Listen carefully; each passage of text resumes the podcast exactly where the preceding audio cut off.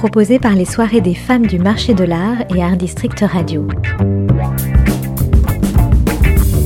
Elles font le marché. Nous sommes à 2600 euros une fois. Une série de podcasts documentaires qui croisent témoignages, réflexions et expertise. Chaque mois, portrait de celles qui évoluent au sein du marché de l'art français pour l'évoquer sous le prisme de leur regard de femme. Commissaires-priseurs, clercs, galeristes, marchandes, conseils, transporteuses, expertes. Quels sont leurs parcours et leurs vocations? Comment se font-elles un nom? Quels sont leurs obstacles et sont-elles plus nombreuses à créer leur entreprise? Sommes-nous encore loin de l'égalité homme-femme? À l'heure où le secteur connaît une féminisation croissante de ses métiers, autrefois pour certains la chasse gardée des hommes 2600 deux fois, trois fois, je vais jugée à 2006 un podcast raconté par Julie Chaise-Martin qui vous emmène dans les coulisses des métiers qui riment avec passion pour l'art et où l'on peut même dénicher plusieurs trésors. Adjugé 2006, monsieur. Je suis ravie de vous retrouver pour introduire le huitième épisode d'Elles font le marché. Ce mois-ci dans la continuité de la capsule sonore que l'on a consacrée cet été aux expositions 100% femmes et en écho à la grande exposition qui vient d'ouvrir au Centre Pompidou sur l'artiste femme la plus chère du monde, j'ai nommé l'américaine Georgia O'Keeffe, nous avons donc décidé de nous intéresser à la cote des femmes artistes. Mais qu'est-ce qu'on peut en dire Céline? Ah oui, j'avais oublié de vous prévenir, Céline n'est pas là, elle est à Art Basel pour prêcher évidemment la bonne parole d'Alphonse Marché et me charge de vous dire que les femmes y sont bien représentées, même si évidemment quelques efforts sont encore à faire. On peut par exemple voir de magnifiques dessins de Lee Krasner, la femme de Jackson Pollock, qui se place aujourd'hui dans le top 10 des femmes les mieux cotées, alors que sa redécouverte est plutôt récente, puisque ses deux premières grandes rétrospectives européennes ont eu lieu en 2019 et 2020. Parenthèse refermée, il est indéniable, et l'année qui vient de s'écouler en témoigne, que la remise en lumière de femmes artistes oubliées ou laissées dans l'ombre est en marche, ce qui a aussi un impact sur l'accroissement de la visibilité d'une plus jeune génération d'artistes, sur l'intérêt des institutions à créer des événements et à ouvrir des lignes de crédit pour l'acquisition d'artistes femmes. Et dans une plus large mesure, c'est l'ensemble de cette dynamique qui influe sur le marché de l'art et la cote des femmes. Cependant, il n'est pas si simple d'en comprendre tous les rouages. Nous sommes donc allés interroger trois jeunes femmes, tout juste ou pas encore la trentaine, qui sont au cœur de cette dynamique et qui en connaissent même les coulisses, celles que nous, grand public, on n'a jamais ou rarement l'occasion d'approcher avec Alice Chevrier, spécialiste du département des livres rares et des manuscrits, et Bérénice Verdier, spécialiste du département des tableaux anciens, nous vous emmenons au cœur de la préparation de la vente aux enchères Women in Art, dont elles ont eu l'idée et qui a eu lieu chez Christie's le 16 juin dernier, première vente 100% femmes d'une telle importance organisée en France. Elles racontent leurs choix, leurs émotions, leurs doutes et nous confient leur regard sur la vague féministe qui éclaire différemment le marché de l'art.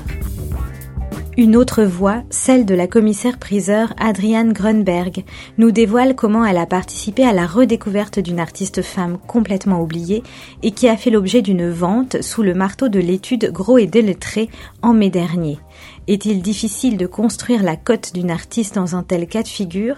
Quels sont les points de convergence entre l'univers du marché de l'art et le monde des musées? Comment attiser l'intérêt des collectionneurs et ont-ils le profil compensé Adriane nous parle de cette expérience unique qui a marqué son parcours de commissaire-priseur. Allez, c'est parti, je vous emmène dans les coulisses du marché de l'art et j'abaisse le marteau pour adjuger ouvert ce huitième épisode.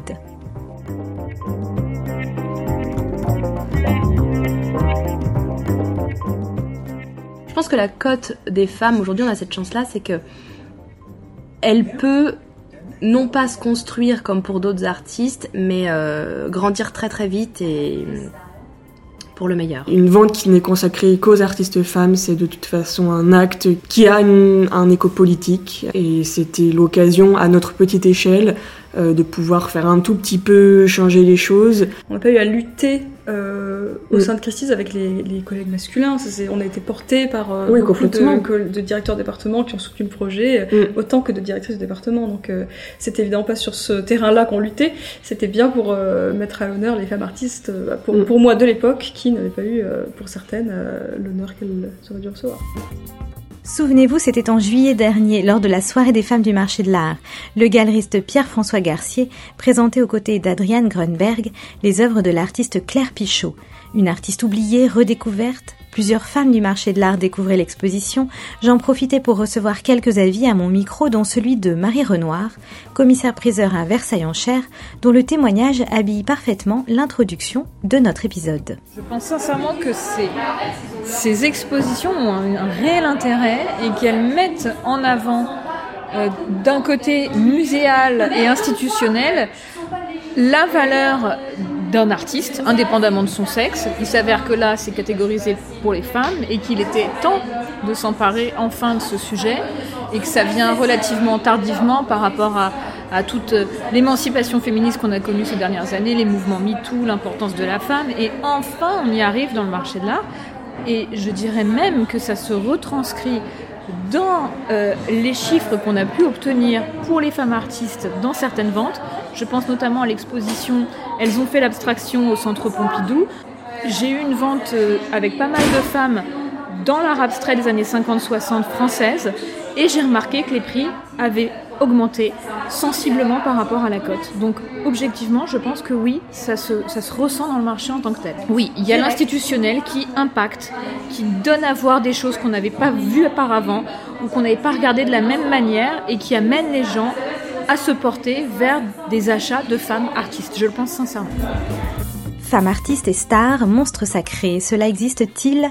Oui, mais elles sont peu nombreuses à atteindre des records d'enchères. Cela vaut le coup de faire un petit rappel du top 12 des femmes artistes les mieux cotées.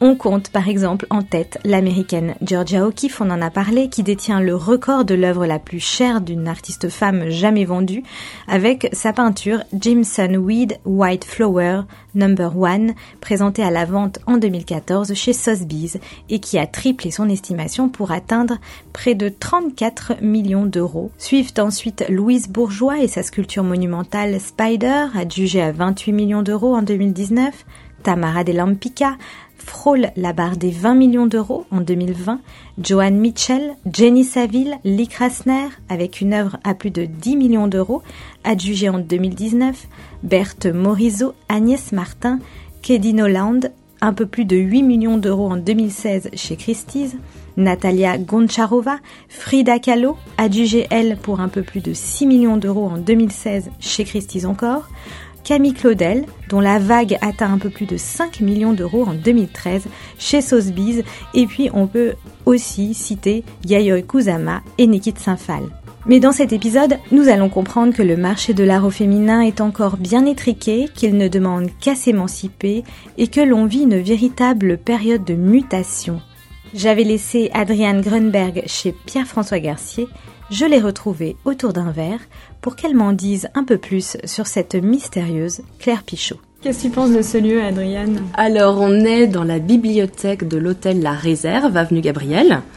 Voilà, c'est un lieu plutôt sympa où on n'a pas trop de bruit pour pouvoir discuter et on est entouré de livres et de livres d'art. Curieusement, on s'y attendait pas, mais on est dans la section livres d'art de cette bibliothèque. Alors justement, des livres d'art, tu me disais que tu voyais pas beaucoup de noms de femmes. Exactement, c'est le constat qu'on a fait euh, tout d'abord, c'est qu'en regardant les grands noms, les livres les plus épais, on n'a pas de... Il y, a- des livres de- d'exposition monographique, mais aucun effectivement euh, d'artistes féminines. J'ai quand même Hélène Gray, moi. Ah bah très bien, très bien. Bah, expo monographique à Beaubourg, ça, ça avait aussi euh, fait grand bruit, mais moi j'ai plutôt des classiques à la Chardin, Monet, Dali. Moi, j'ai Michel-Ange, euh, j'ai euh, Petrus Christus, Goya. Ah bah voilà, ça... c'est large, mais plutôt masculin. Alors en tout cas, il n'y a pas de livre de Claire Pichot ici. Non, pas encore. Et pourtant, il existe une monographie sur l'artiste. Alors Adrienne, Claire Pichot, c'est qui? Est-ce que tu peux nous raconter comment tu as découvert cet artiste? Oui, bien sûr. Alors Claire Pichot, c'est une femme peintre, mais pas que, puisqu'elle a aussi euh, euh, été très imprégnée par la poésie et a fait de la céramique avant de commencer effectivement euh, la peinture. Et c'est une femme dont j'ai découvert l'œuvre euh, lorsque les héritiers nous ont téléphoné pour nous confier le fond de son atelier à vendre aux enchères. Voilà, donc euh, elle de son vivant avait très peu vendu et il restait effectivement euh, des centaines et des centaines de toiles sur châssis, sans châssis, que les héritiers voulaient destiner à la vente parce qu'ils avaient très envie de faire vivre et revivre l'œuvre de leur tante. Et alors, quand tu as découvert une œuvre, la première œuvre en fait de, Claire Pichot, est-ce que tu peux nous la décrire en, Bien juste quelques mots et nous raconter l'émotion que tu as eue? Bien sûr. Alors c'était euh, dans un atelier, euh, au-delà de ça en plus très sympa, puisque c'était dans la réserve d'un atelier dans lequel travaille un artiste contemporain euh, très chouette, où on a été très bien accueillis. Et tout au fond, dans une petite réserve, se tenaient là, empilés les uns contre les autres, plutôt bien rangés, mais tout empilés, euh, tout ce qui restait donc de l'œuvre de Claire Pichot. Donc c'était essentiellement des grands formats ou des toiles sans châssis toutes pliées les unes sur les autres. Mais la première impression c'était vraiment l'explosion de couleurs. Et puis c'est vraiment les années 80-90 euh, pendant lesquelles elle a produit le, le gros de ce que nous on a vendu et puis de, de son œuvre. C'est vraiment dans l'esprit de Simon Entaille, dont elle partageait justement euh, le, le, galeriste, c'est-à-dire qu'elle était très amie avec Jean Fournier, qui est le grand galeriste de Entaille et, de bien d'autres aussi. Donc c'était quelqu'un qui avait très à cœur les, toiles libres, sans contrainte, et qui peignait d'ailleurs sans contrainte euh, toute la journée, sans contrainte d'espace ni de temps. Comment euh, on explique que son œuvre a été oubliée, à ton avis? Alors euh, tout simplement par, euh, je dirais, manque de vocation commerciale de sa part, c'est-à-dire qu'elle était imprégnée par son œuvre et par la production de, tableaux, et elle peignait du matin jusqu'au soir sans avoir effectivement euh, cette espèce de pan promotion qu'un artiste doit avoir s'il veut vendre de son vivant. Donc c'est vrai que c'est un petit peu compliqué et puis sans doute confronté effectivement aussi à des galeristes monumentaux qui côtoyaient déjà des artistes monumentaux, euh, hommes pour la plupart effectivement. Et je pense que se faire une place au milieu de tout ça n'a pas forcément été évident. C'était pas son genre, cette espèce de combativité pour exister en tant qu'artiste contemporain. La vente s'est passée comment? C'était chez Gros de Lettré Exactement, la vente s'est passée chez Gros de Lettré à la fin du mois de mai 2021 à Drouot, avec une exposition donc le samedi qui était euh, très sympa puisqu'on avait essayé de reconstituer, enfin reconstituer, non, de créer tout simplement un labyrinthe avec toutes ces toiles pour que les gens s'y perdent et aient l'impression d'un tourbillon de couleurs qui est la première impression qu'on a eue quand on est tombé sur euh, l'œuvre de l'artiste. Et la vente s'est plutôt euh, très bien passée, on en était très content, puisqu'on a eu dans cette vente-là quelque chose d'assez euh, rigolo pour un fonds d'atelier, c'est qu'on avait à la fois des marchands, mais aussi des particuliers qui achetaient un ou deux tableaux, des marchands qui en achetaient beaucoup plus, et de tous les âges. Des ventes de fonds d'atelier, on en voit euh, de temps en temps quand même à Drouot, et en revanche, de femmes artistes dont il reste tout le fond d'atelier, euh, c'est pas si souvent et c'était plutôt chouette d'avoir ça puisque c'était très représentatif de tout de, l'œuvre complète. Et puis ensuite, on s'est dit que le contexte s'y prêtait du fait justement de la mise en avant enfin euh, des femmes artistes et à juste titre puisqu'il y en a qui sont effectivement euh, tombées dans l'oubli et c'est bien dommage. Alors que la vente organisée chez Gros et Delettré avec Adrienne Grunberg et la collaboration de l'experte Pauline Chanois battait son plein, une autre se préparait chez Christie's avec Alice Chevrier et Bérénice Verdier. C'est une idée qui, est venue en, j'ai envie de dire, en, réaction à un constat qui s'est imposé euh, de lui-même euh, dans le marché de l'art, euh, en général évidemment chez Christie's, qu'il y avait énormément d'œuvres d'artistes hommes proposées, mais finalement bien peu d'œuvres de leurs consoeurs. C'est une étude qui est parue en septembre 2019, qui a fait beaucoup parler d'elle d'ailleurs dans les médias et qui a été produite par Artnet News et Art Agency Partner. Et cette étude nous indique que entre 2008 et 2019, les œuvres du seul Picasso se sont vendues pour 4,8 milliards de dollars.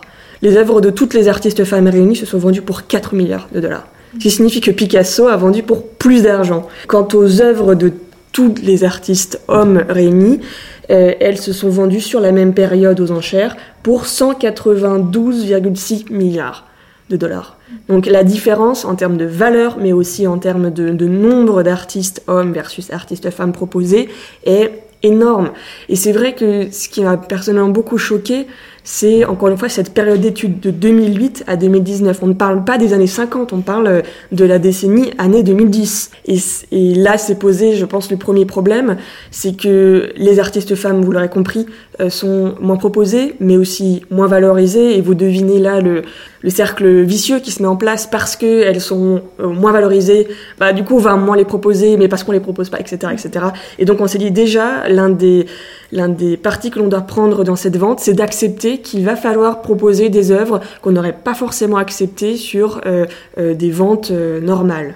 Donc, on, on a proposé des œuvres à quelques centaines d'euros, ce qui est assez inhabituel chez Christine. Et on s'est rendu compte au moment où on ça cherchait à la situer sur le calendrier à venir, qu'elle tombait en même temps que le, la vente euh, femme peintre, que l'exposition femme peintre euh, au musée du Luxembourg. Donc. Et est-ce que du coup le, cette dynamique justement, ce contexte euh, très féminin entre guillemets, du, des réflexions sur sur les sur l'art et, le marché de l'art, est-ce que à votre avis ça a favorisé d'une certaine manière les résultats de votre vente?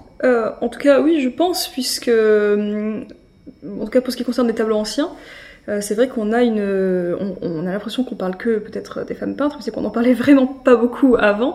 Euh, la première exposition euh, monographique en France sur les Lebrun, c'est celle du Grand Palais, c'était il y a pas très longtemps. La première exposition on va dire doublement monographique sur la Vigna Fontana et Sophonisme Anguissola, c'était au Prado, c'était il y a deux ans. Donc ce sont vraiment des expositions récentes et c'est vrai que contribuer comme ça à, redonner euh, euh, une grande dimension euh, culturelle et se réintéresser beaucoup à ces artistes, ça contribue à leur donner une meilleure cote, une meilleure visibilité et être plus recherché. On l'a senti, je pense, dans la vente. Mm.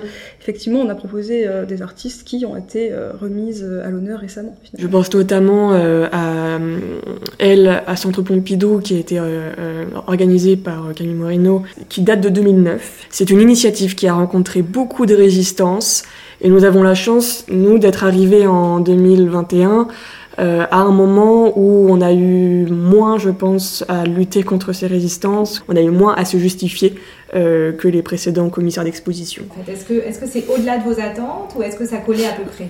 Oui, en fait, on peut dire que c'est au-delà de nos attentes puisque la vente est estimée à 1 900 000, estimation basse. Et la vente a obtenu 2 500 000 euros en prix marteau, donc prix d'adjudication, 3 millions d'euros à peu près avec les frais. On est au-dessus de ce que l'on imaginait.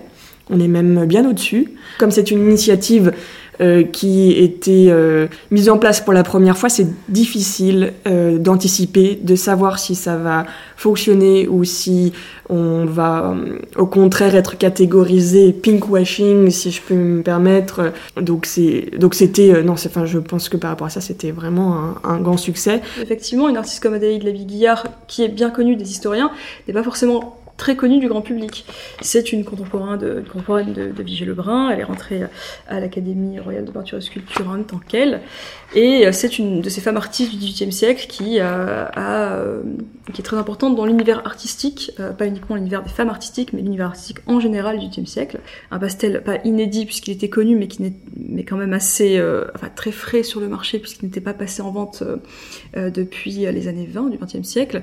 Il venait d'une collection Rothschild, d'une des branches de la famille Rothschild la success story là pour ce mm. Ah oui, le pastel, oui, c'est exactement, oui, c'était une image rare, une image forte, une artiste, une artiste quand même pas si fréquente que ça et que l'on apprécie de plus en plus et qui est de plus en plus mise à l'honneur et qui donc avait, oui, beaucoup de beaucoup de qualités, euh, beaucoup de raisons de se faire remarquer, et euh, il s'est fait remarquer, et la preuve, donc il a été acheté par le, par le Getty Museum. C'était euh, d'ailleurs le, le, prix le plus important de la vente, il s'est vendu pour 644 000 euros, et je pense que ça montre, enfin ça rejoint une tendance qui était déjà montrée par l'étude que je citais, et qui indique donc que entre 2012 et 2018, les œuvres des artistes femmes sont valorisées en moyenne à plus 72,9% contre 8,3% pour les, pour les hommes. Donc malgré euh, le tableau un peu noir de la sous-représentation des artistes femmes dans le marché de l'art, il semble qu'on amorce vraiment une dynamique et qui, et qui se traduit par des, par des enfin, records euh, mm. comme celui-ci, où euh, on s'aperçoit que ces artistes qui, en effet, on, on, on peine à le comprendre, n'avaient pas vraiment leur place dans l'histoire de l'art, commencent de plus en plus à être, à être appréciés et à être valorisés. Et on le sait, la valorisation symbolique est très liée à la valorisation financière, bien sûr, sur le marché de l'art. Bien entendu, et puis les musées s'aperçoivent qu'ils n'ont pas tant d'artistes femmes que ça dans, dans, leur collection.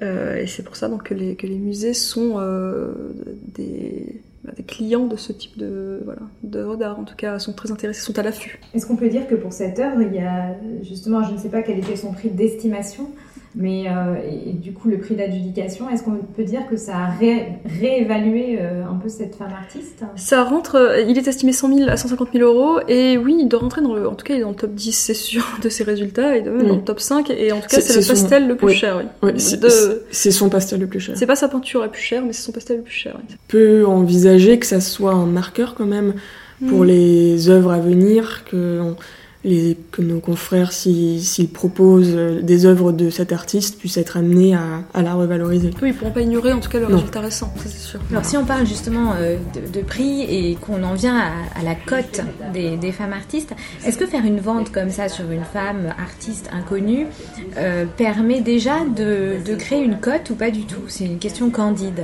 Euh, non, bien sûr, bien sûr, ça permet de créer une cote et effectivement, au-delà de créer une cote, de lancer un nom. Adrienne Grunberg. C'est-à-dire que maintenant c'est un nom qui a été un petit peu plus euh, sur toutes les lèvres et euh, dont on a beaucoup parlé. Et puis ça va être ça la première étape, c'est-à-dire de la faire exister dans le marché et d'essayer de rentrer dans le marché par des prix accessibles mais tout en mettant en avant sa carrière, sa façon de voir les choses, les raisons de sa production et puis euh, la beauté de sa production. C'est pour ça qu'on voulait aussi dans une première vente, ce qui a pu nous être non pas reproché mais simplement souligné, c'est qu'en fait on a proposé quand même 250 œuvres ce qui est peu au regard de ce qu'elle a produit, mais ce qui est beaucoup pour une vente euh, monographique. Mais simplement, on avait à cœur, et je pense que j'en suis encore convaincue que c'est plutôt judicieux dans un premier temps, de montrer la richesse de production d'une artiste, surtout quand on a le fond d'atelier. Et nous, on avait une chance folle, et c'est vraiment particulier, c'est que la compagne de Claire Pichot a rédigé un livre sur sa vie, son œuvre. Donc pour nous, c'était hyper intéressant d'avoir quelque chose à côté qui permette de connaître la carrière de l'artiste et du coup de tomber presque dans le côté un peu muséal. Hein. C'est-à-dire que finalement, nous, tout n'est pas passé à travers les prix qu'on a obtenus, mais aussi à travers la valorisation de la carrière de l'artiste euh, et ça grâce à la diversité des œuvres qu'on a pu présenter. Alors si on parle justement du côté muséal, euh, du coup, euh, quel, est ton regard à toi sur toutes ces expositions là qui récemment ont remis en, lumière euh, des, femmes artistes? Je trouve que c'est fabuleux de pouvoir effectivement avoir des expositions monographiques sur des artistes euh, femmes euh, dont la carrière effectivement est tout aussi longue que celle d'un homme. Hein. C'est-à-dire que c'est difficile parfois de résumer à un meuble ou un tableau une artiste et c'est ce qu'on a souvent vu quand il y a des expos un peu plus généralistes, c'est d'avoir une œuvre d'une femme parmi tant d'autres. Donc je trouve ça plutôt bien.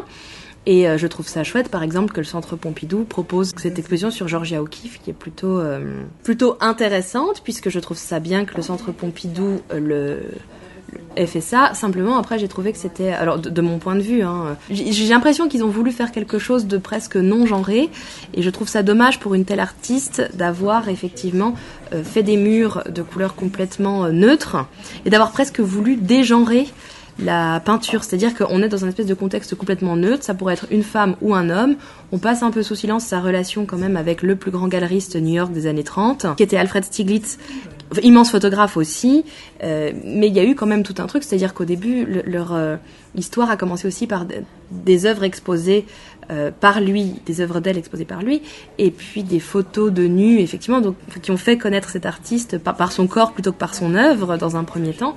Et c'est vrai que c'est quand même quelque chose qui a conditionné aussi la suite de sa relation avec cet homme et puis toute sa production. Et je trouve que le Centre Pompidou, effectivement, a un petit peu altéré la, le, côté euh, féminin dans toute sa splendeur, hein, c'est-à-dire les relations qu'elle a pu avoir et, puis une espèce de façon de voir les choses beaucoup plus splendide que des murs gris. Et je trouve ça un peu dommage d'avoir euh, essayé de neutraliser ce côté euh, femme dans, sous tous ses aspects.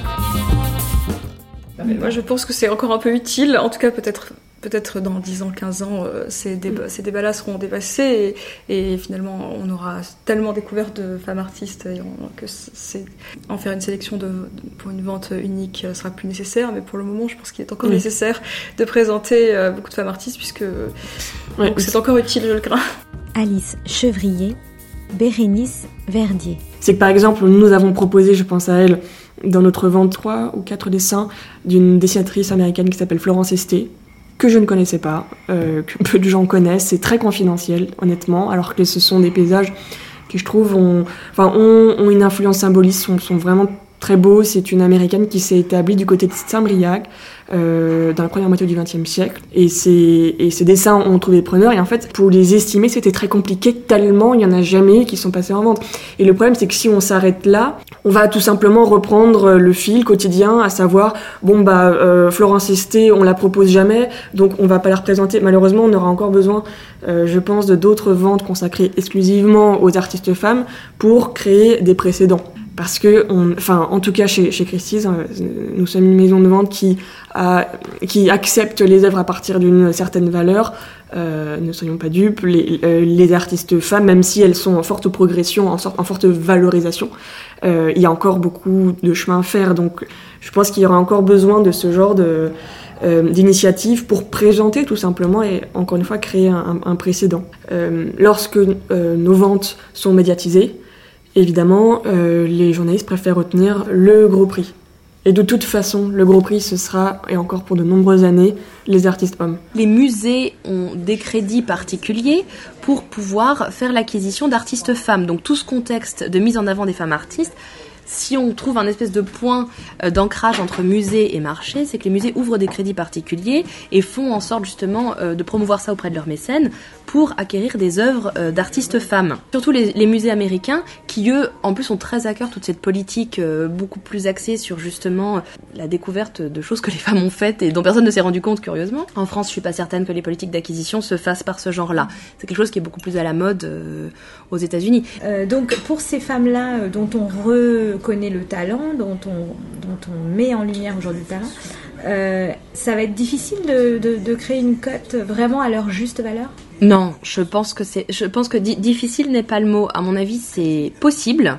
Facile, c'est pas le mot non plus, mais euh, long sans doute, mais on est à l'abri de rien. On n'est pas à l'abri d'une explosion de la cote de quelqu'un du fait de sa renommée nouvelle. Et je, je, pense à ça aussi entre autres, ça peut enrichir le propos, mais à Viviane Mayer, qui a photographié toute sa vie la, rue, des gens dans la rue, et puis qui a fait beaucoup de, aussi de l'ancêtre du selfie, hein, des autoportraits dans un miroir.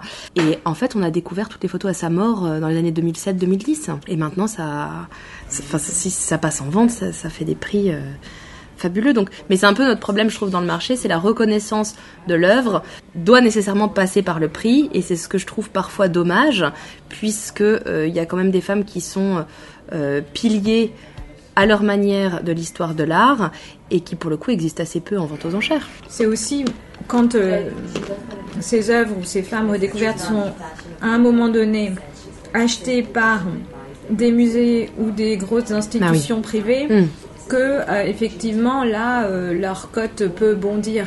Bah, il faut bien reconnaître une chose, c'est que l'exposition reste quand même un biais de reconnaissance euh, extraordinaire et voire même euh, le meilleur. Mais l'exposition d'un ou d'une artiste est quand même ce qui va pour nous dans le marché de l'art déclencher sa cote, clairement.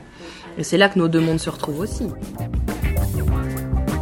Adrienne Grunberg, Alice Chevrier et Bérénice Verdier sont toutes les trois d'accord. On ne connaît pas encore assez toutes les femmes artistes et l'étendue de leur talent. Pour que leur code soit réévalué à leur juste valeur, il faut évidemment les montrer. Alice Chevrier nous parle de l'effet pervers du superstar effect, tandis qu'Adriane conclut avec quelques conseils livres et lecture. Les artistes femmes, plus que, les, que leurs confrères masculins, euh, sont soumises au superstar effect. Je m'explique, c'est euh, lorsqu'en fait il y a quelques, euh, artistes qui vont à, eux seuls, à donc 5 ou 10 artistes, concentrer 50% de la valeur du marché.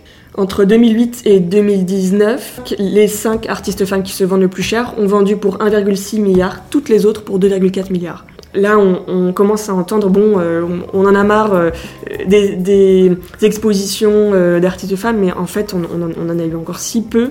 Bah, on, connaît peu euh, les artistes femmes encore, euh, encore aujourd'hui. Donc, si on les présente pas, on les connaît pas et on retombe dans le cercle vicieux que j'évoquais. Donc, Adrienne, voilà, on a parlé d'une expo que, que tu as vue, oui. évidemment, grande exposition du moment au Centre Pompidou sur oui. Georgia O'Keeffe qu'il faut absolument aller voir, qui est magnifique. Évidemment. Voilà.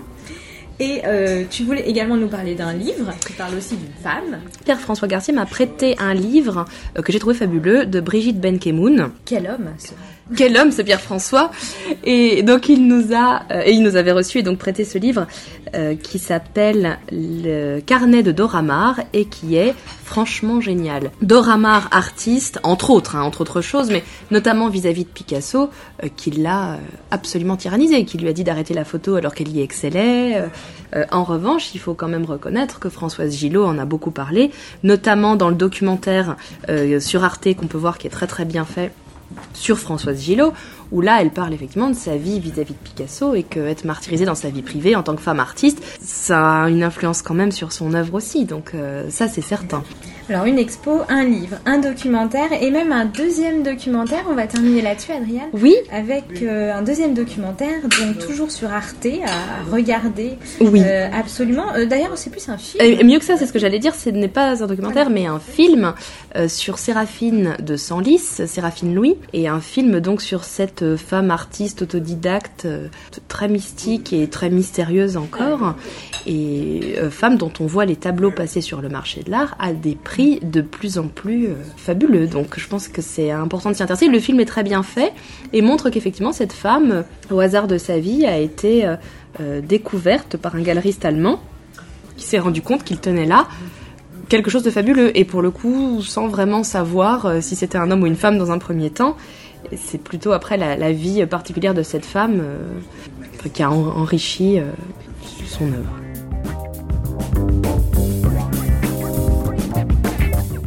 Vous venez d'écouter le huitième épisode d'Elles font le marché en partenariat avec les soirées des femmes du marché de l'art et Art District Radio.